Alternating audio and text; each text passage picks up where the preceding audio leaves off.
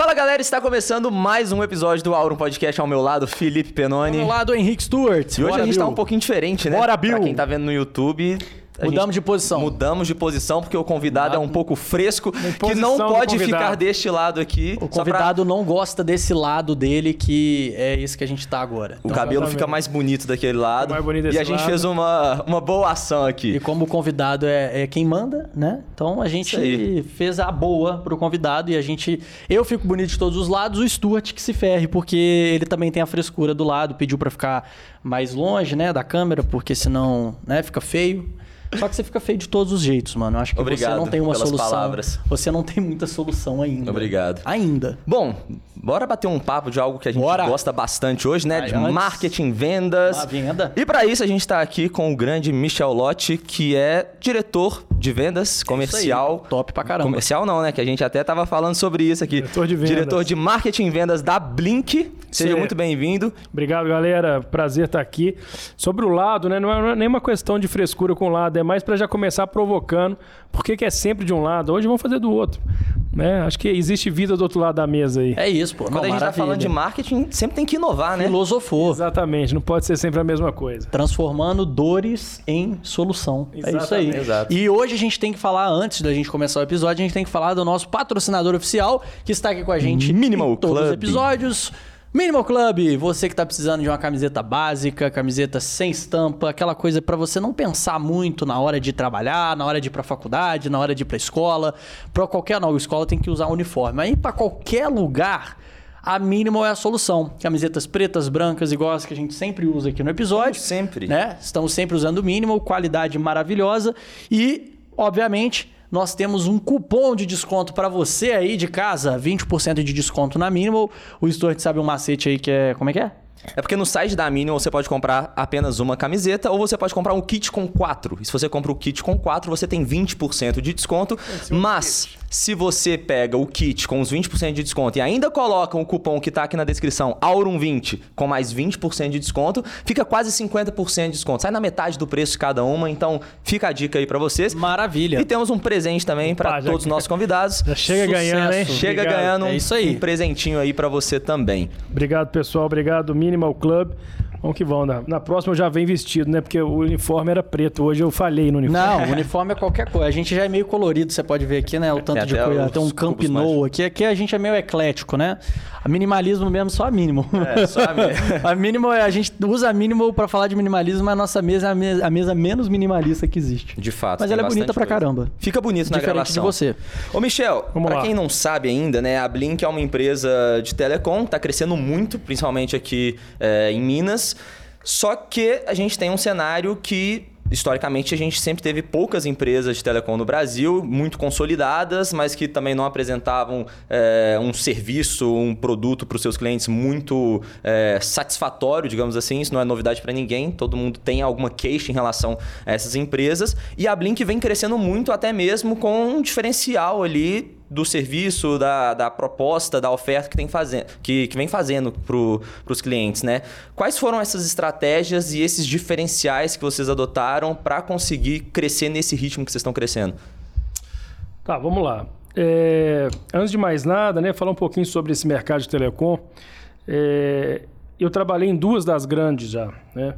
E, e realmente, quando a gente fala de telecom, a gente sempre pensou muito nas quatro grandes operações, é, que são as operações nacionais. Até porque por muitos anos aí para trás o viés era a telefonia móvel, né? A gente falava muito de celular e pouco de dados.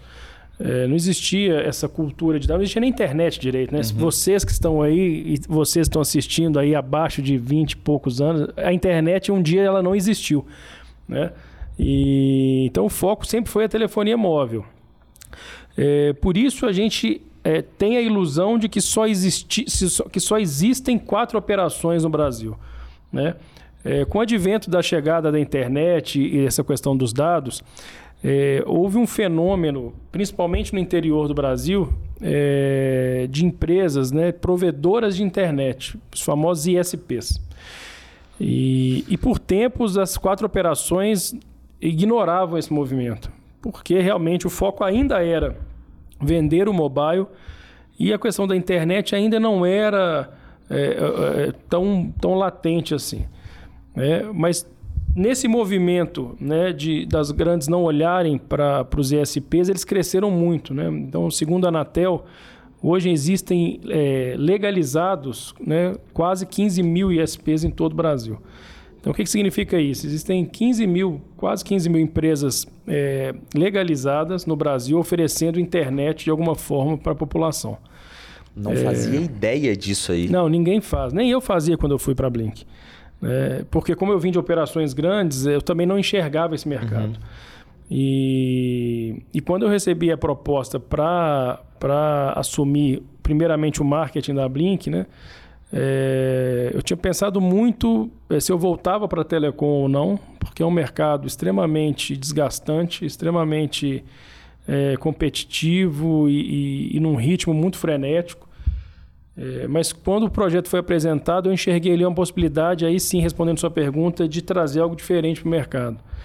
E, e aí eu topei o desafio, junto com uma equipe muito qualificada, a gente começou a repensar um modelo né, de, de oferecer o serviço para a sociedade. Então, é, quando eu cheguei na Blink, né, que eu fui entender o tamanho desse segmento, e a Blink nasce da fusão de três operações, né, de três ISPs, é, justamente para que ela ganhasse musculatura e, e conseguisse é, entrar no mercado de uma forma competitiva, é, aí a gente é, é, começou a estruturar um trabalho de posicionamento de marca, de posicionamento de empresa, né? Uma vez que o segmento de telecom ele tem a régua, né, lá no chão quando a gente fala de qualidade de atendimento, de serviço, uhum. infelizmente o, o né, a, a, gente tem uma referência muito ruim. O cliente de telecom, inclusive, é um cliente muito agressivo. Né? Se você entrar nas redes sociais de qualquer operador assim, assim, bicho, é pancadaria o tempo inteiro. Inclusive na da Blink, né? A gente lida com tecnologia, a gente lida com fatores externos. Não adianta a gente falar que a Blink não tem problema. Lógico que a Blink tem problema. Toda empresa tem também? Toda empresa tem, mas no caso, inclusive assim, né, quando a gente fala de, de, de um serviço que eu dependo de uma estrutura física que está na rua, é, eu corro vários, várias situações assim, né? Chuva, tá chovendo pra caramba em janeiro, né? Eu nunca vi chover tanto. Toda hora cai uma árvore e arrebenta um cabo do, uhum. de, de, da, da Blink, né? Ou de qualquer outra operação de telecom. Então, só que o cliente, ele não entende isso, né? Ele já liga assim, você tá de sacanagem, né? Tô, tô de sacanagem, amigão. Eu cortei lá o capo, você não tem internet. Meu prazer é esse, né? é te ferrar. É. Então, mas, mas a gente entende também que isso é um histórico que vem, é, que, que, é legado dessas operações é, maiores e, e, que, infelizmente, a gente tem é, a Anatel tenta, lógico, né? Assim, tem muitas pessoas que, inclusive, já vão direto no site da Anatel para reclamar, porque a Anatel multa as empresas quando um problema não é resolvido. Mas é difícil, né? É, você controlar a qualidade de um serviço desse tamanho num país desse tamanho, como é o Brasil. Então, realmente, a gente tem um nível aí de, de, de entendimento de qualidade de serviço muito baixo. É, e aí o trabalho da Blink ele passa por isso, é porque entregar o serviço se você pegar internet, ou TV, ou telefonia, todas elas entregam. E todas elas vão entregar um dia. Todo mundo vai ter o balizamento do serviço ali. Ah, 300 mega, portanto, não vai ser esse o diferencial. Então, o que a gente sempre, né, desde o início da operação, entendeu que era o mais importante fazer é qualificar a equipe. Né? Qualificar a equipe técnica, qualificar a equipe de atendimento, porque esse vai ser o grande diferencial lá na frente. Óbvio, o, o pool de serviço também, ali, o que você tem de portfólio, ele vai fazer você seguir com a empresa ou não. Né? Se eu te ofereço todas as soluções que você precisa para sua casa, a tendência de você ficar é mais alta. É... Mas em algum momento você vai ter um concorrente tendo os mesmos serviços que você. É... O que é difícil, talvez, é manter uma qualidade de atendimento, uma velocidade na resolução dos problemas. E, e é isso que a Blink vem trabalhando para que a gente se posicione diferente. Da... Olha eu derrubando o cenário aqui. Destruiu o cenário. É, Destruiu. Foi mal. É porque minha mão é de italiano, não fica quieta. Então, Mas pode deixar aí, tá tranquilo. Deixa, eu, deixa eu arrumar aí. Tá bom. É, então é isso que a Blink vem buscando, né? É, a gente vem trabalhando de uma forma para que a percepção seja também em cima de um atendimento. Obrigado, Pedro. Nada. Show. É, eu, eu acho que. eh, Você falou um negócio que é só uma observação que eu quero fazer. É que quanto mais a pessoa depende do seu serviço, mais puta ela vai ficar se acontecer algum problema. Então, por exemplo, você vê, as, as maiores reclamações acontecem com empresas de internet, com é, é, hospital, Banco. banco. Né? Por quê? Porque, cara, é uma dependência absurda. Pô, o hospital é sua vida, que tá, é seu, seu, seu conforto que tá em jogo. Internet ninguém vive sem hoje em dia. É da mesma forma que telefone há anos atrás. É, hoje em dia, pô, às vezes tem um problema com o seu, tele, com o seu telefone, você tem um WhatsApp ali que vai, vai, Salvar. vai, vai te salvar, né? Então, acho que é, as pessoas elas têm muito. é, acabam tendo menos paciência, e mas elas não viveriam sem o serviço que vocês prestam. Não, é por isso que ele é, ele é considerado um serviço de. é, a gente fala de serviço primário, né? De, tanto que na pandemia, né, todo mundo parou, menos a gente. Né? A gente, hospital, obviamente. Né? Alguns, alguns segmentos do mercado que são considerados vitais, aí, eles não param. E, e telecomunicações é uma delas. Né? E aí a gente acaba vendo, assim, é uma, é, tem muitas empresas que são muito conhecidas, né, quando a gente fala de internet, que acaba sendo a opção número um ali da pessoa, porque tem algum plano vinculado ao contrato o plano de celular, aí vem internet, telefone, vem tudo junto. E aí a gente vê uma empresa surgindo, como por exemplo a Blink, né, é, que surgiu aqui na região de Minas, né, e como que é, é- é essa visão de vocês? Qual a estratégia de mercado para vocês conseguirem vocês conseguirem batalhar com essas, essas empresas gigantescas? Ou eu tô dentro de uma bolha do tipo, cara, ó, internet todo mundo consome e sempre vai ter demanda, independente de quantas empresas estiverem oferecendo o serviço? Não, é, no caso da Blink especial, totalmente fora da bolha, né? A gente foi pro pau mesmo, velho. Então, é engraçado que eu tenho ainda conhecidos, né, em algumas dessas operações que já trabalharam comigo. E, e ano passado, principalmente, né, é, em, em alguns encontros nós tivemos, ao, ao acaso, assim, o tema era sempre o, a- o incômodo que a Blink está gerando, né? Então, que dentro das operações a galera, porra, bicho, tomando. Pode falar palavrão? Pode, Pode. à vontade. No Lógico, cu da Blink, porra. né? É, tomar no cu da Blink e tal. E, e- e- e criando ofertas para combater né, a- a- as ofertas da Blink. Então, é, foi até divertido, assim, de falar a verdade, porque a gente faz o trabalho e o trabalho inicial da Blink, ele teve, eu não vou falar zero, porque aí seria também né, é, é, irresponsável da minha parte. Mas no início teve pouco olhar é, sobre esses concorrentes. Né? Assim, eu não fiquei mirando nas operações maiores para me inspirar em alguma coisa. Na verdade, a inspiração para o trabalho com a Blink foram as referências, e óbvio, as referências passaram por essas empresas maiores. Mas é, a gente não ficou olhando para eles, a gente foi construindo um posicionamento, a gente foi construindo alguns, alguns é, é, fatores de identidade é, para que a gente começasse a ser percebido pelo, pelo consumidor. Né? Uma coisa que eu sempre falei desde quando eu cheguei na Blink, aí passa um pouco pelo que o Penone falou, que é o seguinte, é, de opções. Né? Dentro da cabeça de todos nós, todos vocês aí, existem algumas caixinhas. Né? Então existe uma caixinha chamada restaurante. Aí tem lá os seus restaurantes preferidos. Tem lá o Rancho do Boi, vamos fazer um merchan aqui, nós estamos aqui na estrutura, né? É, que é um parceiro da Blink, inclusive. É, então tem lá alguns restaurantes e, e- e você sempre consome dessa caixinha. Aí tem a caixinha música, e tem lá suas bandas preferidas. Tem uma caixinha chamada Telecom, que por muitos anos tinham quatro opções lá dentro. né? E, e o trabalho da Blink sempre foi enfiar o nome da Blink para ser a quinta opção dentro dessa caixinha. Então, quando você tivesse alguma, alguma situação que você necessitasse a troca do serviço, você tinha lá, né, Oi, Vivo, Claro, tinha a Blink. É, então, esse foi o trabalho desde o início. né? Eu queria enfiar mais um nome na caixinha Telecom da cabeça de todo mundo. É, em 2022, a gente começou a perceber que na cabeça de algumas pessoas, na caixinha de Telecom de algumas pessoas, a Blink já existia. É, e isso começou a incomodar as operações maiores. Né? Então, esse foi o, ma- o primeiro sinal de que tava- a gente estava no caminho certo. E o que, que você acha que fez essa, o nome da Blink chegar na cabeça das pessoas dentro dessa concorrência, que é uma concorrência complicada? né?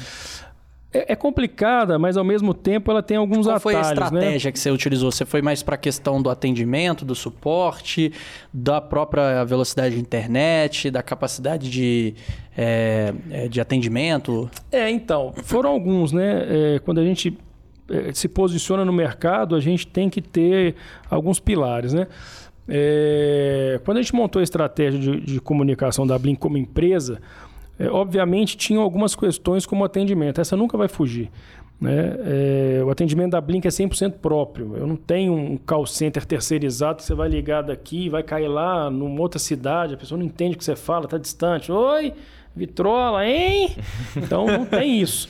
Né? Você vai ligar, vai ter um, um funcionário, um colaborador da Blink te atendendo aqui numa sede é, própria. É, e a gente entende que é, esse grau de proximidade faz com que o atendimento seja melhor. Então a gente, obviamente, sempre pautou nessa questão do atendimento. Questão de velocidade e preço foi o que eu disse lá atrás. Né? Isso todas vão ter e todas têm um, um balizador hoje né, de ticket médio inicial de 99 ali, na casa dos 99. Então isso não, não, vai ser um diferencial. O diferencial vai ser você se mostrar como uma opção diferente, uma opção moderna, uma opção nova, uma opção que te escuta, que, uma opção que, que vai resolver seu problema com, com agilidade. É, e aí eu acho que a gente teve um super trunfo, que foi uma aposta lá atrás, é, na, na, na, personificação da marca. Né? Hoje em dia, vocês jovens, vocês adoram foder o mercado com termo, term, terminologias em inglês, né? É branding persona. Chato pra caramba. É, chato Nossa, pra eu cacete. Eu não tenho paciência, cara. Não, que bom que vocês não têm, porque eu também não tenho nenhum Nossa, e os meninos trabalham cara, comigo já sabem. Tem uns caras, às vezes, aqui que fica falando uns negócios difíceis, eu já fico, não, é. mano, já vai ser chato. Uhum. Não gosto. E os meninos brincam comigo com isso. Quando eles têm que falar alguma coisa em inglês, eles me, eles me perguntam se eles podem falar, inclusive. é, mas então, é, dentro dessas tendências né, de, de, humanizar a marca e tal, acho que a gente teve uma, um super trunfo chamado Iris, né? É, que foi uma aposta no início da, da, da estratégia. Porque assim, a marca da Blink é uma marca legal, uma marca que eu brinco, ela sorri, né? Aqui tá a marca da Blink, né? Tá. A Blink, o izinho forma um sorriso, né? Para quem não sabe, Blink é piscadela em inglês. E, e, esse i é aquela piscadela do, do emoji, né? Assim, do emoji não, como é que chama esse troço é, aqui? É, do emoji, emoji mesmo. Né? É. Falou que não ia falar inglês, mas já tá falando. Tô falando, tô falando. e, então, assim, já, é uma, já era uma marca simpática. É, o que, que a gente quis fazer? Aproximar as pessoas dessa marca para que ela tivesse curiosidade em entender o que, que essa marca queria dizer. Né? É, e aí eu, eu, falo que o Super foi a Iris porque ela trouxe um lado humano para a marca que no início foi uma aposta. Quando eu entrei na Blink, o projeto Iris ele meio que existia assim, mas estava meio jogado de lado. É, só para vocês entenderem, né? Quando eu entrei na Blink, eu entrei com dois meses de operação. Só que o nome Blink já existia. Né? Uma das três empresas da fusão se chamava Blink Telecom. Então, algumas coisas foram herdadas dessa, uhum. dessa, dessa operação legado. É, e aí, quando eu chego, eu vejo lá engavetado um projeto de uma boneca que era, era, ela parecia a Barbie, né? a Barbie da Eslováquia, que ela era loura, do olho azul, da bochecha cor-de-rosa, da pele branca tal. Mas, mas tinha ali um, uma coisa que dava para trabalhar. Né? E aí eu peguei esse projeto e falei, cara, posso incrementar isso aqui? Podemos. E, e, aí uma coisa que eu tenho que sempre falar na Blink, né? Assim, esse foi um, um fator muito legal. Assim, talvez e, e o sucesso da Blink passe por isso também. É, na Blink eu tive a sorte de ter lideranças que sempre deixaram o marketing trabalhar, né? Então, é lógico, eu alinhava as ideias, não saía me metendo louco, não. Mas eu alinhava as ideias com, com as lideranças, com o CEO da empresa, é, e a gente chegava num consenso e executava. Né?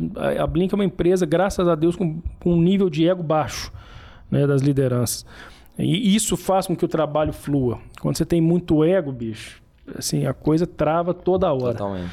É, e aí falar, Michel, vai lá, bicho, toca aí o, o que, que, você acha.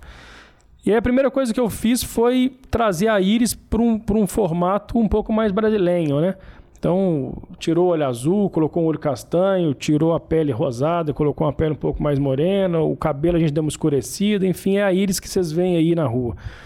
É... E a gente começou a usar para testar a íris nas comunicações, e as comunicações que tinham a íris, elas rendiam mais, mais é, memorização da marca, né?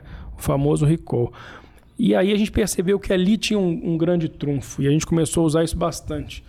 É, a ponto da concorrência apelidar a Blink da empresa da menininha, né? Uhum. É, então a gente às vezes também do mercado a gente ouve falar que a concorrente A veio aqui conversar, né? De, veio alguém da matriz conversar quando a empresa, né? Todas as quatro a sede não é aqui em BH, né?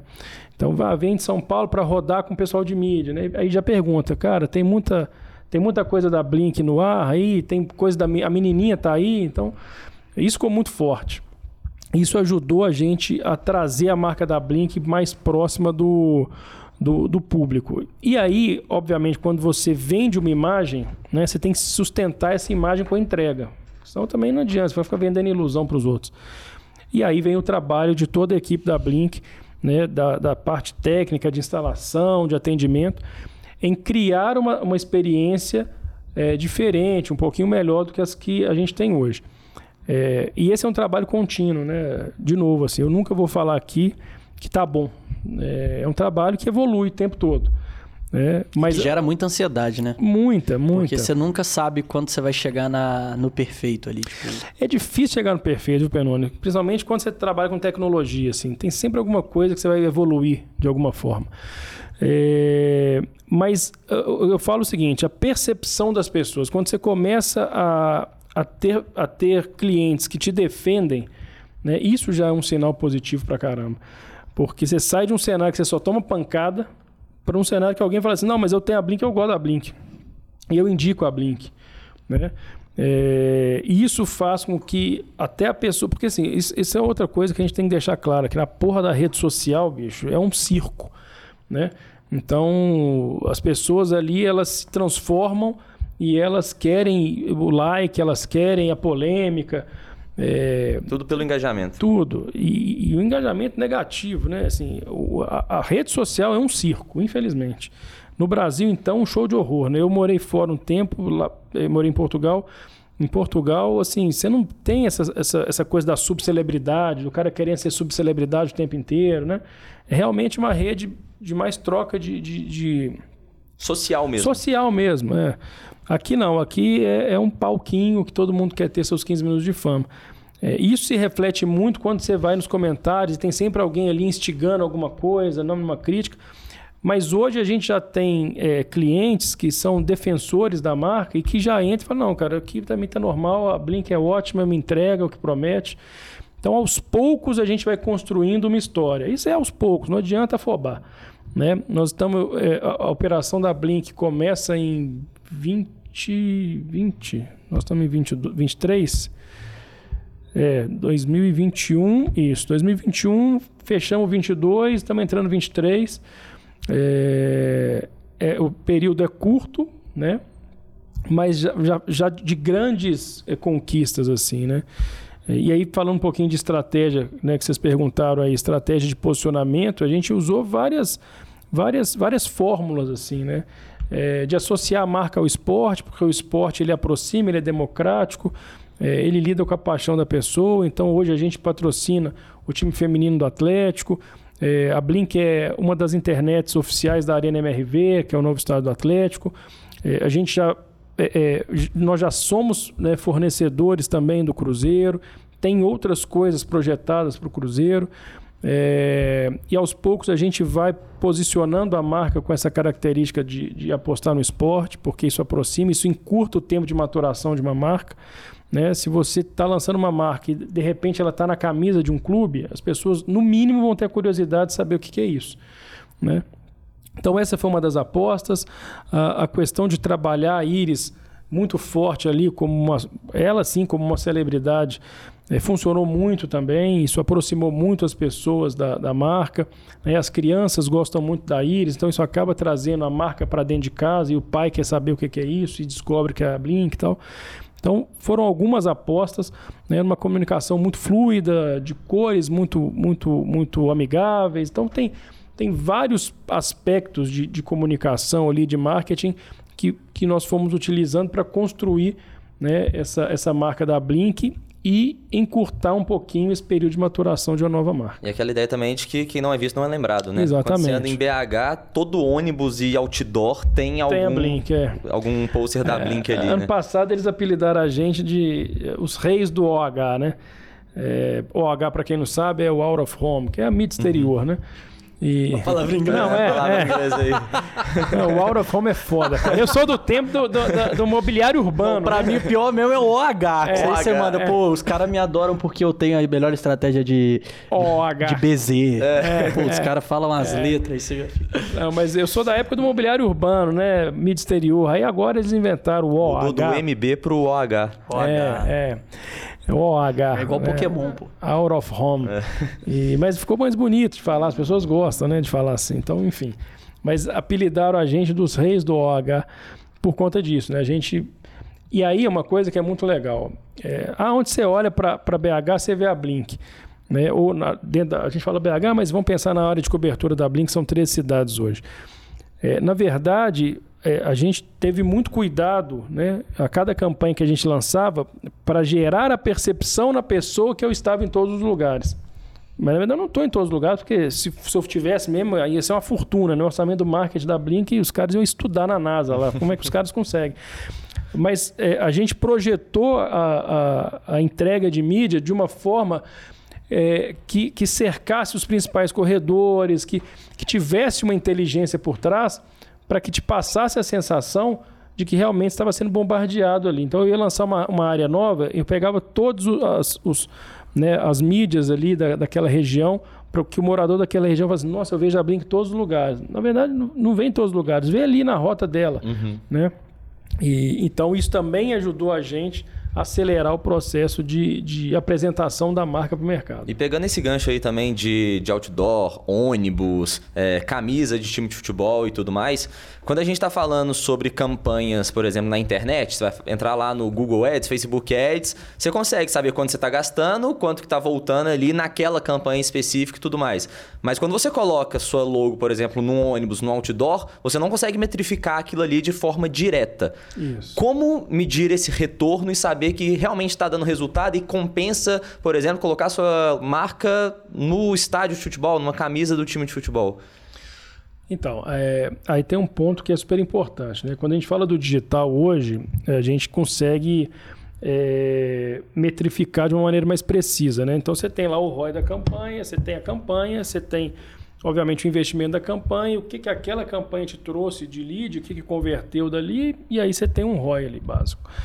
É, quando a gente fala de mídia exterior, é, realmente a gente tem essa dificuldade porque, por mais que você coloque um QR Code para transformar aquela experiência offline numa experiência online, bicho, vamos combinar aí que, primeiro que QR Code é um negócio que a gente que está no meio, que fica aí bancando a parada, mas o, o- o dia a dia as pessoas têm muita dificuldade. A não ser quando está num restaurante, eles te obrigam a bater num QR Code para ver o cardápio, né? Tirando isso, são raríssimas as pessoas que ficam caçando QR Code na rua e ficam mirando câmera para o. QR Code. É, então, por mais que a gente use essa estratégia para ver se alguém né, é, apontou a câmera ali para entender o QR Code, né? Então, a maioria das peças offline da Blink tem um QR Code que leva para alguma landing page, alguma coisa, ou para o próprio site da Blink. É, a, a- a maneira mais, mais fácil de metrificar isso é eu, o do digital eu sei. E eu sei o, o- o quanto eu vendi no mês. Então, quando eu vendi no mês menos o digital, eu tenho ali Por algo alto. que Uma veio, noção. uma noção de que provavelmente aquilo veio de um incremento dessa mídia offline, né? É, e, a- a- e uma dessas mídias offline que a gente usa, essa sim, é, até um outro ponto assim, o que, que a gente faz também, né? A gente quando vocês ligam para a Blink para contratar, é, no script do vendedor tem assim, ah, da onde você conheceu a É, Blink? isso e te dá algumas opções. tava pensando, né? É, e te dá algumas opções. Lógico que algumas, as pessoas, elas. Acho que ela nem lembra, né? Assim, ela vê a última. Porque às vezes ela é impactada mais vezes, mas naquele momento que ela ligou, ela lembra de uma. né? Então, é, ah, eu vi num abrigo de ônibus, por exemplo. Mas antes daquilo, ela ouviu na rádio, ela viu um outdoor, tal, mas naquele momento o que veio na cabeça dela foi o abrigo de ônibus. Então a gente sabe que a estratégia do, do, do offline ali, ela é uma estratégia macro. Né? Não dá para eu ficar pensando exatamente naquele, naquele veículo exatamente. O outdoor da rua X Isso, converteu não, não tantos dá. por cento. Não, Não até até porque como. eu acho que é o seguinte, assim, é, é- tem campanha também que o objetivo não é converter. Tem, com- tem campanha que o objetivo é aumentar o alcance da marca. Cara, mas toda campanha, é, então, toda campanha ela acaba, ela acaba tendo o objetivo final como conversão. Quando você vende algum serviço, né? É, às vezes eu tenho uma, uma outra realidade assim, que aí sim eu posso estar só forçando uma questão de marca, de posicionamento. É, mas até forçar a marca né, e o posicionamento, ela tem no final um objetivo de alguma coisa tem que te render, né? Sim. Então, por mais que você faça uma campanha que o, que o foco não seja a oferta, né? Então, por exemplo, vou dar um exemplo aqui que vocês vão entender. É, no caminho do aeroporto, a gente tem um mega painel na entrada de Lagoa Santa. Sei qual que é. É, acho que todo mundo que já foi no aeroporto já viu esse Eu painel. terminei minha corrida lá. É isso Uma aí. vez eu fui correndo da Pampulha até o aeroporto e foi lá que eu terminei. É. Ele é especial pra é mim. isso aí. Uma placa enorme ali da Blink, de 40 metros, tem uma íris com um aplique lá, ela sai do outdoor e tal. Aquele, aquele, aquela peça ali tem zero ofertas. Ali a gente fala, seja bem-vindo à Lagoa Santa. Aqui você encontra é, pessoas é, receptivas, boa comida. A gente meio que vende Lagoa Santa. Né? Então ali tem zero oferta. Tem, tem zero preço, tem zero nada. Então ali, beleza. Ali a gente está reforçando o quê? A nossa relação com Lagoa Santa. Né? Mas, cara, a partir do momento que eu faço isso, que eu crio na pessoa ali um afeto à marca, é, indiretamente eu estou sapecando nela ali um desejo de compra, de, de ser parte daquilo.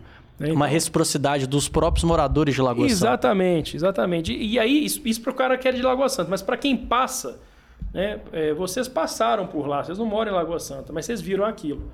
E aí aquilo já te remete o quê? A Blink, olha a Iris ali, olha a Blink e tal. Esse, esse falar da Blink o tempo todo faz o quê? Que aquela caixinha de telecom que eu falei no início da nossa conversa passe a ter um nome a mais. E aí, indiretamente, eu estou te vendendo.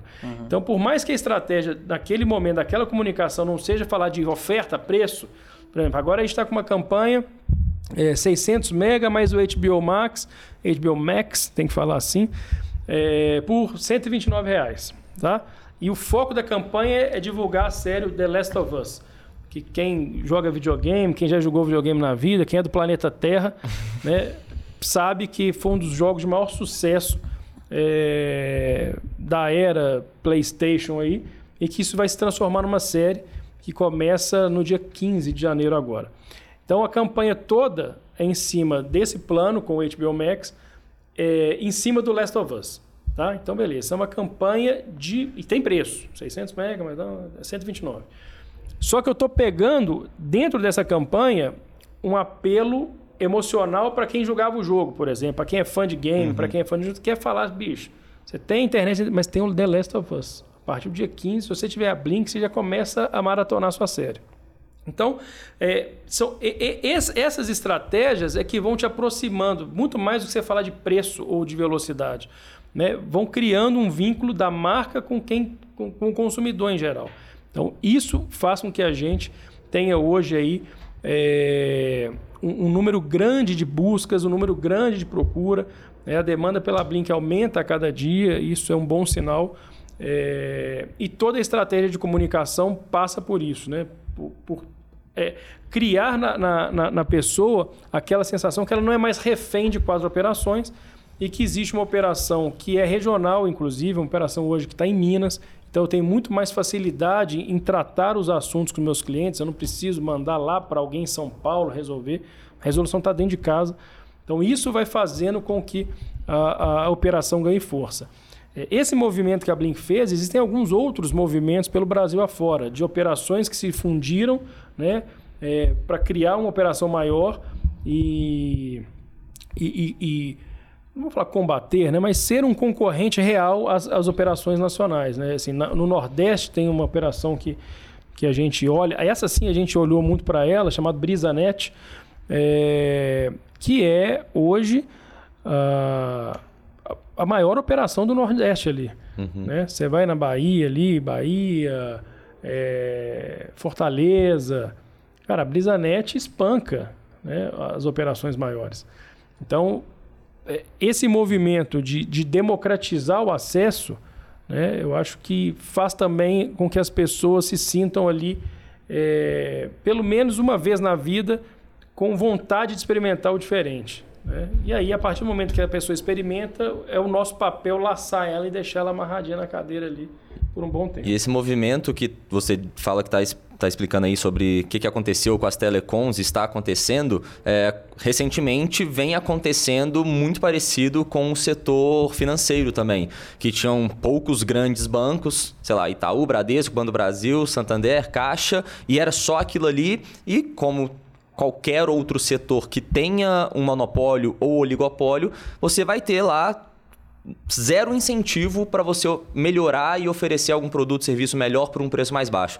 E a partir do momento, é, não sei exatamente qual foi o principal gatilho que desencadeou esse movimento nas telecom, mas no setor financeiro tiveram algumas, algumas questões que facilitaram o acesso de fintechs e tudo mais.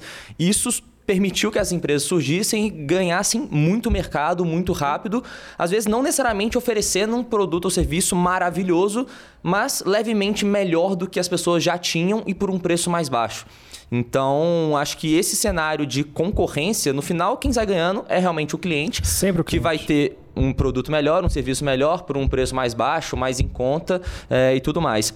E aí a gente estava até falando também lá no começo sobre. Você falou que antigamente realmente não tinha internet, era só telefone e tudo mais, e surgiu a internet. E um fenômeno mais recente ainda foi o fenômeno das redes sociais. Então, antigamente tinha o tal do marketing, agora tem esse termo aí que todo mundo fala, que é o marketing digital. É, e você já trabalhou em empresas desse setor desde antes desse fenômeno ficar tão grande igual é hoje, todo mundo ter uma conta no Instagram, no Facebook, YouTube e tudo mais.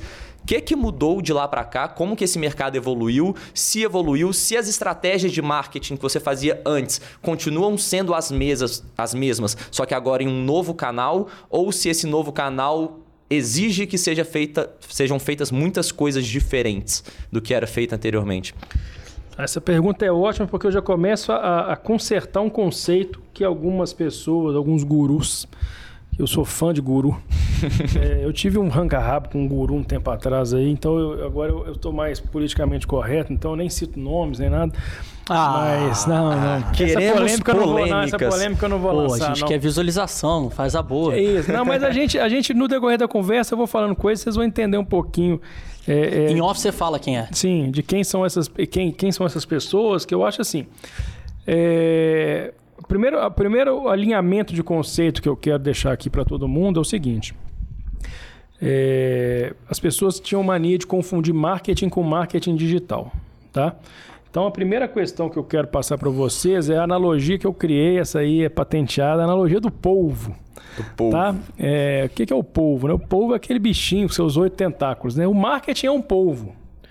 E cada tentáculo desse polvo é um pedacinho do marketing. Então tem um tentáculo ali que é branding, vamos falar outra palavra em inglês. Copywriting. É, eu tenho uma, um outro tentáculo que são os eventos, eu tenho um tentáculo que é relacionamento, eu tenho um tentáculo que é é, sei lá, o que você quiser. E tem um tentáculo é o marketing digital. Então, para começar, só para alinhar conceito, o marketing digital é só um tentáculo da estrutura marketing.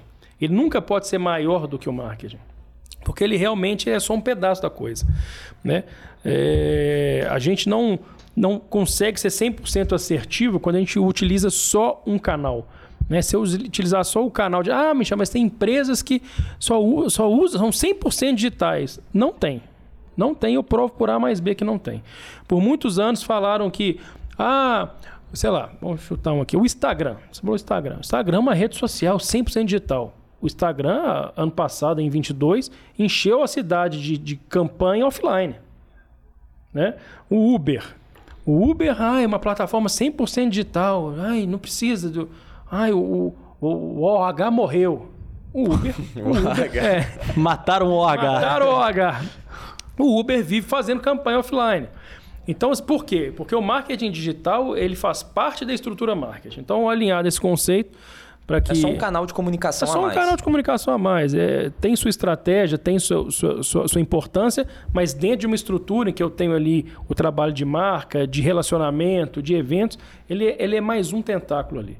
Né? Então, a, a, primeira coisa que eu queria falar aí, né, é, e aí essa coisa do guru que me irrita um pouco, é que por muitos, por muitos anos, aí, quando nasceu esse fenômeno aí de rede social tal, é, algumas empresas, elas, elas elas se ergueram em cima de um conceito errado, né? De que o de que o marketing tinha morrido, que agora era o marketing digital, de que o, qualquer mídia offline tinha morrido, que tudo era online. Então, assim, primeiro que é, é difícil alguma coisa morrer 100%. Ela se reinventa, né? Falaram que o rádio tinha morrido quando a televisão chegou. E hoje uma das mídias mais assertivas que nós temos, nós Blink, é a nossa, é a nossa mídia com a Jovem Pan, né? que virou case de, de faculdade, inclusive.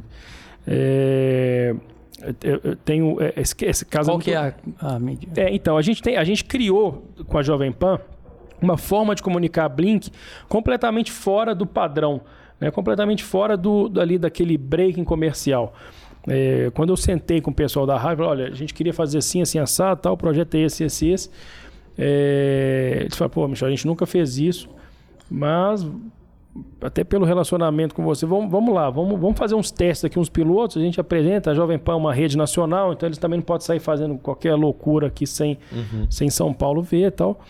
É, mas a ideia era fazer exatamente o que a gente está fazendo hoje. Então, quero entrar com a Blink durante a programação. Então, vou dar alguns exemplos assim que alguém já pode ter escutado. Você está lá ouvindo a rádio, de repente vai começar uma música, ela começa. Aí vem um locutor. Isso, a internet está travando. Venha para Blink, não sei o quê, parará por é, E aí a música começa a tocar normal depois do merchan. É. É, uma outra coisa que acontece muito na Jovem Pan é a repórter vai chamar lá o trânsito, né? As uhum. rádios têm esse negócio do trânsito, né? Ah, e aí, Mariazinha, como é que tá o trânsito? Tá rápido igual a internet da Blink ou tá travando como a concorrência? né? Então, assim, a gente foi criando Caraca, formas. É, a gente foi criando formas de comunicar no meio rádio, tirando aquela pegada do anúncio do break comercial, que a gente sabe que ali é a hora que a maioria das pessoas muda o dial. E como que é esse processo criativo? Te interrompi mais rapidinho. Como é que é o processo criativo para vocês chegarem nesse formato de comercial? De tipo assim, vocês encontrarem uma situação que dá para encaixar a propaganda e ela fica de um jeito natural, rola o humor. Inclusive, até te, até te peço isso, porque tem gente que fala Assim, na real, nunca ninguém falou, não, mas tem gente que às vezes ignora o humor na hora de criar uma campanha. Não, a gente não, a gente é. A o humor é... é... muito importante, pô. E, e, a ironia, às vezes, é. bem sutil ali, a gente, a gente gosta. Às vezes me tem que me segurar, porque eu sou meio vida louca, bicho. É, tem hora que eu tenho vontade de fazer umas coisas ali que, assim, é os caras, Michel, segura aí, bicho. Mas qual que é o, como é que é o processo tá criativo lá dentro da Blink para vocês chegarem nisso, né? Porque você é diretor de marketing, então você participa desses brainstormings lá. Como é sim, que é? Sim, sim. Cara, então, é, falando de Jovem Pan especificamente, né? Uh, e aí uma coisa que eu falo muito também, assim, a gente tem que respeitar muito a história e a, e a jornada de cada um. Cada um tem uma trajetória, até tá ali naquele momento da Blink, né? Tirando o, o menino que está começando agora a carreira e a Blink é a primeira experiência, é, todo mundo passou por algumas outras situações. E uma coisa que eu sempre peço para os meninos é tragam as referências, né? Tragam as referências. É, porque isso faz com que a gente crie situações novas, baseado em referências. É, então, o, o, o, caso Jovem Pan, ele vem de uma referência que eu tinha, de uma operação que eu participei, né? E que eu ajudei a construir e que não saiu da forma, apesar de ter sido é, muito bem arquitetada, assim, ela não saiu da forma com que é, eu imaginava e eu trouxe para a Blink. Então, assim, a, eu já tinha esse modelo na cabeça, eu já tinha esse formato na cabeça. É, e aí eu chamei o pessoal da rádio para conversar e apresentei para eles a ideia. No início eles ficaram meio assim, bicho, isso é meio, meio radical, meio diferente, mas vamos lá, vamos tentar. E aí esse processo ele nasce em conjunto, assim, a gente sentou com a equipe da rádio, é, eu e mais algumas pessoas do marketing, e a gente começou a experimentar coisas até que a gente chegasse nessa, nessa questão, porque assim, quando a gente vai tentar inovar de alguma forma, uh, todo, todas as partes envolvidas têm que estar confortável com a coisa. Né? É, então, assim, estou falando da Jovem Pan, mas tem outras inovações que nós trouxemos para a mídia, por exemplo. Né? Então, é, nós fomos a primeira empresa a colocar aplique no abrigo de ônibus, por exemplo. Aplique é, é quando você pega uma peça que ela extrapola né, a área útil ali. É, Beleza, eles tiveram que concordar e, e compraram a ideia com a gente. O fato é que, assim, todo mundo quer inovar. Às vezes as pessoas não sabem como. Então, se a gente dá a primeira, a primeira deixa ali, é, as pessoas elas querem participar de algo que realmente vai ser marcante. Uhum. Né? É, então o processo criativo passa muito por isso, assim, da gente sempre estar tá provocando. É, uma coisa que, que os meninos sabem muito ali, que eu, que eu cobro muito deles, é assim: a gente pode não ser o melhor o tempo todo, mas a gente tem que ser o tempo todo a nossa melhor versão. Né, cara, eu posso ter feito alguma coisa que no final alguém vai me superar, mas eu fiz o meu melhor ali. Né? Eu não, não fiz alguma coisa meia bomba. É, os meninos, inclusive, a gente tem um termo lá, que é um termo que eu sempre uso, que virou até verbo, né, que é peba. Então, quando eles fazem alguma coisa que não é ali né, a capacidade máxima, eles já falam, bicho, nem mostra pro Michel que está peba. É, é, aí eu já chego e falo, cara, quem fez essa pebice? É, e a gente criou ali várias, várias, derivações. várias derivações da palavra peba. É, e, que, e, que isso é muito legal, porque os meninos eles, eles já começaram a ter muito disso. assim e, O fato da gente sempre buscar né, o, o, limite de todo mundo, a capacidade criativa de todo mundo, facilita muito esse processo. É, então hoje assim a gente traz uma, uma situação, traz uma demanda de saúde. A gente traz uma demanda, é, todo mundo quer participar daquilo, todo mundo traz suas referências, todo mundo traz suas ideias, a gente vai lapidando aquilo. É, obviamente combina com todo mundo e a gente sai e lança alguma coisa. Então, é, o, esse processo ele é, ele é muito natural, assim, não tem uma uhum. fórmula, né? É, eu acho que a, a, fórmula principal é que eu falo muito com, com os meninos assim, é dar protagonismo para todo mundo. Né? É, eu, eu, brinco com eles que assim, cara, eu, eu sou ali para tô ali para facilitar a vida de todo mundo, mas quem executa são eles, né? Então eu sempre quis dar esse protagonismo para os meninos e para o time para que eles possam trazer o melhor sem filtro, sem, sem censura nenhuma. Lógico, no bastidor rola ali um puta que merda, né? Mas é, isso é entre a gente ali. Mas todo mundo participando, todo mundo trazendo sua, sua referência, suas ideias.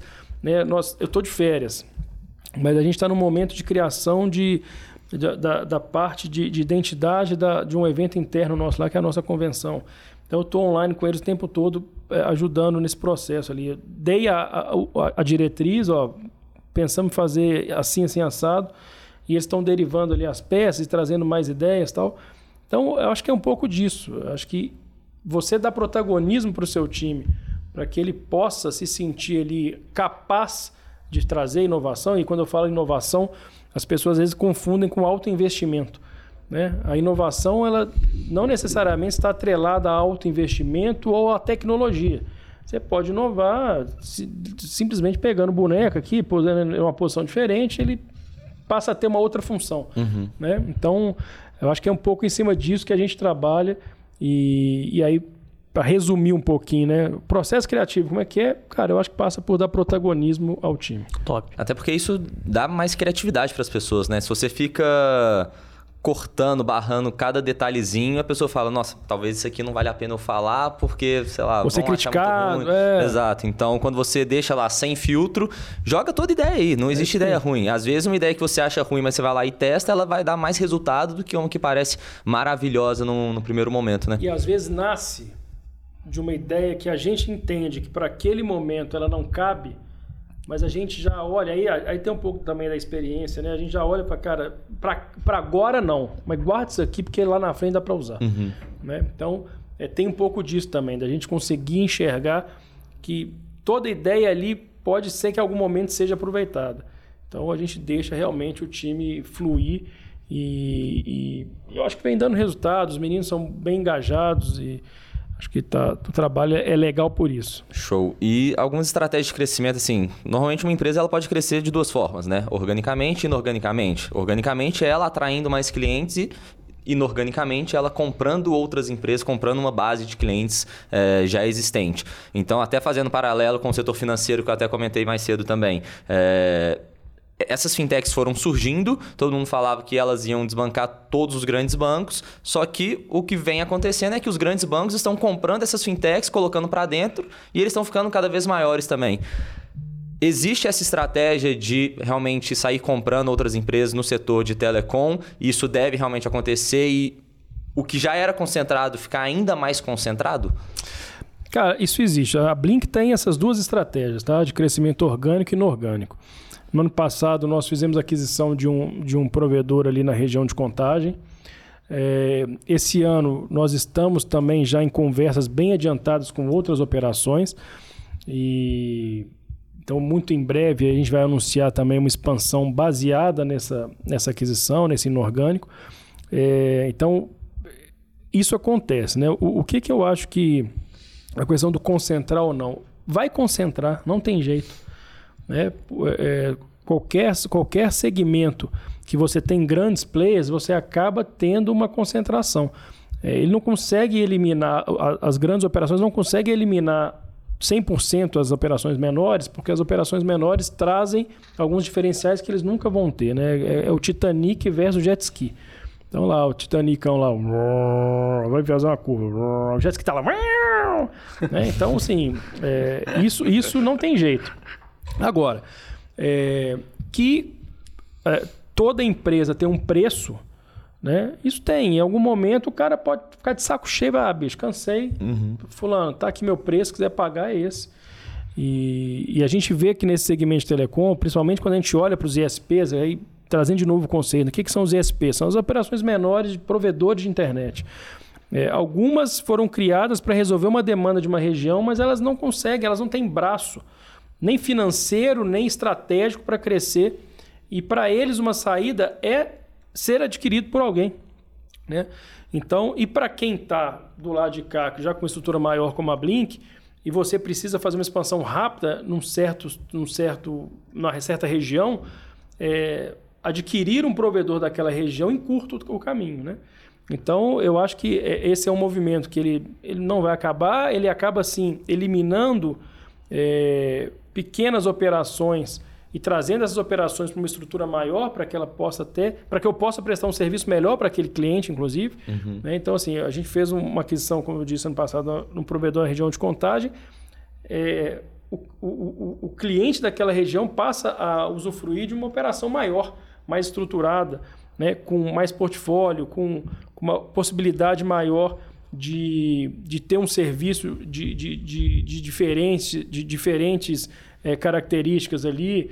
É, ele passa a poder contar com TV, ele passa a poder contar com, com streamings de, de mais qualidade. Então, é bom para todo mundo, né? E isso é um caminho que eu acho assim, é, telecom acontece, no mercado financeiro acontece. É, eu acho que em qualquer segmento que você tem um número grande de empresas, obviamente umas são maiores que as outras, em algum momento é, passa a ser interessante para as duas. Uhum. Cara, eu quero te comprar, beleza, eu também acho que chegou o meu limite aqui é melhor eu vender, o preço é tanto e, e, e existe até uma sinergia também, né? Exatamente, exatamente. Você vai adquirir um cliente de forma rápida que você não vai precisar ficar gastando ali, sei lá, milhões, milhares de reais em marketing para atrair aquela base, roubar aquela concorrência, mas ao mesmo tempo você tem é, a sinergia também de, beleza, algumas atividades, sei lá, financeiro, administrativo, a sua equipe já vai ficar toda concentrada em uma empresa só, Sim. então isso até reduz custo. Não, é, é, o tal do ganhar musculatura, né? Quando a gente fala de ganhar musculatura, é um pouco isso. Assim, você tem ali dentro da operação já os setores que te dão um aporte, que, te, que, te, que tem esse, esse, né, esse back-office ali do serviço é, então faz com que você reduza custo, faz com que a operação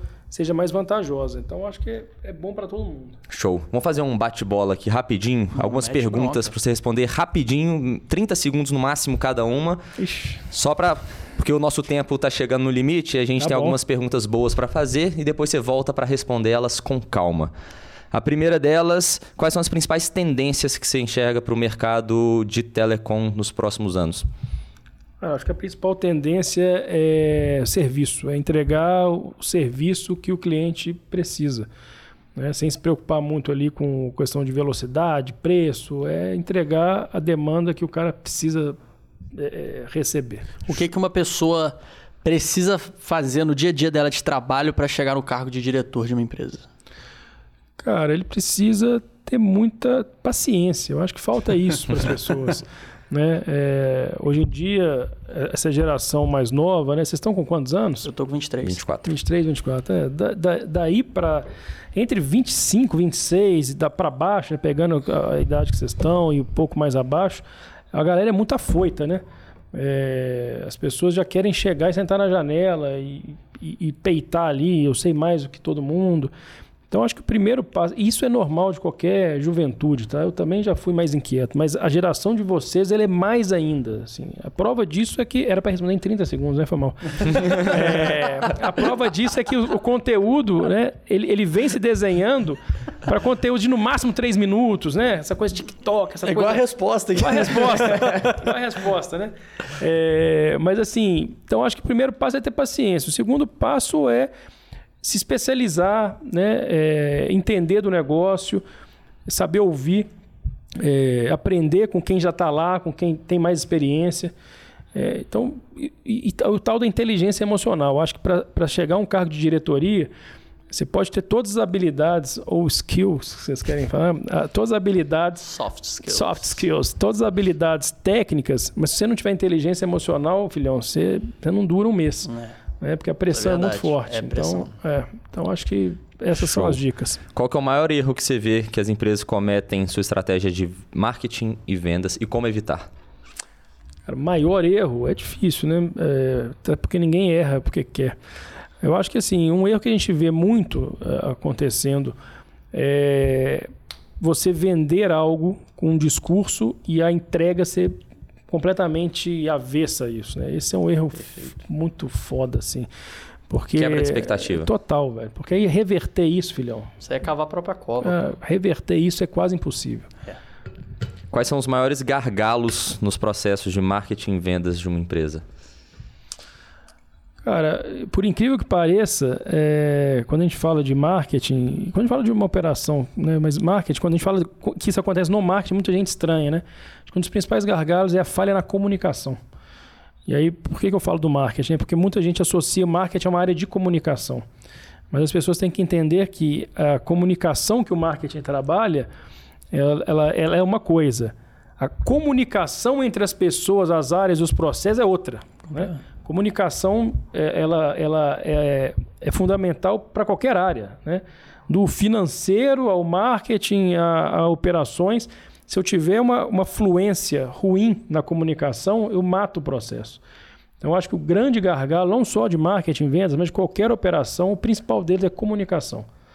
É, E aí, a gente, disso aí, a gente deriva N situações para cada segmento. Mas eu acho que esse vale para qualquer segmento. Uma comunicação ruim, ela gera inúmeros problemas. Show. E essa última pergunta aqui, quem fez foi a inteligência artificial que eu pedi para ela fazer algumas perguntas, separei essa aqui para te fazer. Qual que é o maior orgulho na sua carreira até agora e por que isso é importante para o senhor? Ele falou com a voz do Google, por que você, né? né? Cara, principal orgulho. Eu acho que é a trajetória como um todo, né? Não, não vejo assim nada pontual ali, porra, eu sou foda, fiz isso e tal. Eu acho que o principal orgulho é a jornada, cara. É poder olhar pra trás. Eu, apesar da minha cara de menino, meu, meu cabelo branco ultimamente anda entregando, né? Antigamente eu passava mais fácil por menino mais novo, Consegui né? enganar mais fácil. Hoje em dia tá foda. A barba tá ficando branca, o cabelo tá ficando branco. Os É, fios ficando grandes. Os fios ficando grandes, exatamente. Então, o, o- eu acho que o principal aí, o meu orgulho, é olhar para trás e ver que teve uma trajetória, que teve uma jornada, que tiveram tropeços, que tiveram acertos. É, eu acho que você poder olhar para trás e falar assim, putz, já fiz coisa pra caramba, né? E coisas que deram certo, coisas que não deram tão certo, mas que, que também me moldaram a, a, a- a ser o profissional que eu sou hoje. Acho que é o principal motivo de orgulho. O resto é consequência, cara. Top. Show. Sabia que ele já teve um canal de. Ainda tem, né? Mas não posta. De culinária. Não, eu queria só falar, a gente tá falando muito de marketing e vendas, mas eu também sou cozinheiro profissional, tá? E tenta cantar às vezes também. Então, já fui cantor. Cara, eu tenho uma dica pra você que você vai bombar, velho. Mas você, não, você, você já tem um pé atrás com esse mundo de subcelebridades. Mas ia ser engraçado, mano, porque tem uns cozinheiros mais raiz, assim, que eu vejo na internet. E teve um que eu vi que ele tem muito estilo seu, assim. Ele, meio, ele, é meio revoltado com ah, os atuais métodos, né, gastronômicos. E aí o cara tá lá fazendo um, sei lá, um steak tartar. Aí ele fica, ele fica reagindo ao cara é, fazendo. Ele, pô, não, mandou bem aí. Parte. Pô, mano, tu colocou esse negócio aí, aí tipo, ele coloca alguma parada mais Nutella, assim. Aí o cara no final ele dá a nota pro prato de 0 a 10 e quanto ele pagaria. Ah, legal. no isso. prato que o cara fez no TikTok. E aí o legal dele é que, tipo assim, ele é um cara mais raizão, assim, mais autênticozão, parece muito com você. Depois eu vou te mostrar o canal Legal. dele pra você ver. É um, é um caminho legal. É um caminho. Cara, assim, é, é engraçado esse negócio da, da culinária na minha vida, né? Porque eu sempre gostei de cozinhar e num ano da minha vida eu chutei o pau da barraca. Falei, cara, eu, eu vou me formar nisso, né? Porque isso é, isso é uma característica minha, assim. É, Eu gosto de alguma coisa, eu preciso entender os pormenores por trás da coisa para eu poder falar com propriedade. Falar, cara, eu, eu discuto esse assunto porque né, eu, eu me capacitei para isso. É diferente de muitos aí. É, em, em todos os segmentos, no marketing, na própria cozinha. É, então, eu resolvi parar a minha vida. Estava passando por um momento ali bem estressante. Eu saí de uma, de uma empresa que o processo foi bem desgastante. Falei, cara, é- era um momento que, que casava até com a minha família. Fui e fui me formar cozinheiro. né? As pessoas falam chefe, mas chefe é só um cargo. Fui me formar cozinheiro profissional. É, E aí é engraçado porque tem gente que olha assim meu currículo, olha minha rede social, aí o Instagram fa- fala de comida, o LinkedIn fala de marketing. É, e por, por um bom tempo eu fiz algumas analogias da cozinha com o mercado de trabalho. E o cara falou, chama, mas o que, que você é, afinal, assim? Você, você voltou para o marketing, você largou a cozinha, você é cozinheiro? E aí eu falo assim, mas por que, que eu preciso ser uma coisa só? Né? É, esse é um ponto que eu acho que, que limita as pessoas. Quando a pessoa me faz essa pergunta assim, mas e aí, você é o que, afinal? Você é cozinheiro ou você... Eu já acho essa pessoa limitada. Quem se descreve se limita. Exatamente, porque assim, o fato de eu ter duas profissões, né? é, e de que por vezes eu possa exercer as duas ao mesmo tempo, não me faz de mim um pior cozinheiro ou um pior executivo de marketing, ou melhor, e vice-versa. Tal. É, só mostra a capacidade que as pessoas têm de querer limitar tudo né? e botar tudo dentro de um pacote. É, então, esse é um ponto que eu sempre trago né? quando me perguntam de cozinha. É, ah, mas você parou? Cara, não parei. Eu diminuí o volume porque realmente a Blink e, e, e Telecom consome muito tempo.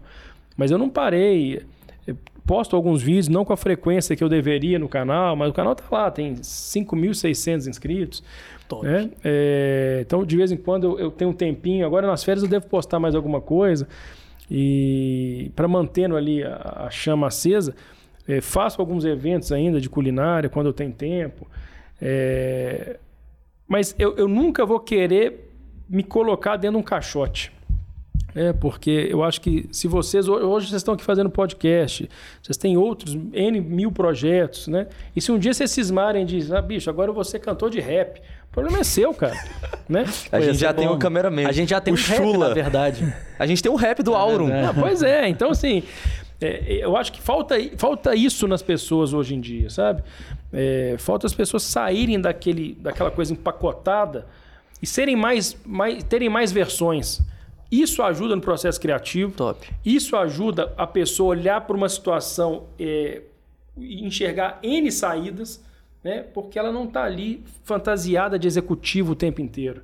É, eu falo muito isso. Quando as pessoas vêm com esse discursinho de copy para lá, é, reason why para cá, cara, por trás disso tem um profissional super inseguro que quer parecer ser algo que às vezes ele não é. Perfeitamente. Não Então- falou tudo agora. É, então, acho que assim, a gente ser autêntico e, e- e- e não ter medo, às vezes, de falar de uma forma com, que não é o convencional, que não é o que taxaram como moderno, o, o- o executivo. Eu vejo muito isso em empresa de headhunter, né? É, o executivo. Olha a palavra em do- inglês aí. é, exatamente. O executivo. HH. é, o executivo moderno né, tem que ser assim, assim, assado. Aí eu vejo um monte de gente se moldando em cima dessas falas, né? E ela passa a, a não ser mais autêntica e ela vira um, um minion, né? É, aquela coisa ali, tudo igualzinho, fazendo as mesmas coisas. Isso é péssimo para o mercado, isso é péssimo para a pessoa, por mais que ela entenda que não é péssima. Né? É, e quando ela topar no mercado com alguém um pouquinho mais autêntico, com um pouquinho mais de experiência, ela vai se é, estrepar, porque o cara vai esperar dela exatamente o oposto do que ela vem se, se- se enjaulando ali, né? Exato. Então, é, para tudo, né? não é só para o mercado de trabalho. É, parem de querer parecer ser e sejam. Perfeito. Finalizando com essa frase Bora que Bill. maravilhosa. Bora, Bill. Michel, Então, muito obrigado pela sua Já acabou? Pô, participação. obrigado, cara. Aqui é papo Aqui rápido, é papo rápido de uma porque hora. hoje em dia a geração é Isso, a imediatista. geração é Se a gente fazer, Exato. se a gente meter três horas de podcast aqui, ninguém assiste, É entendeu? Então a gente prefere fazer Parte três um, de dois, uma três. hora do que um de três horas. Exato. Mas a vontade aqui é ficar conversando. Foi muito bom o papo.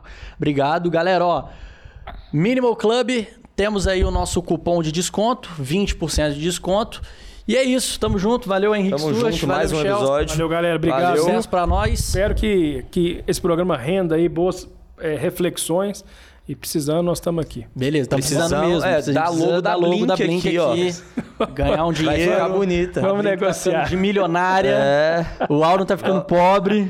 O Auro de precisa de patrocinadores. dinheiro. Vamos negociar. Fazer uma isso aí. caridade com a gente aqui. Beleza. Tamo Então, junto, galera. Valeu, Valeu, galera. até a Valeu, próxima. pessoal. Valeu, valeu.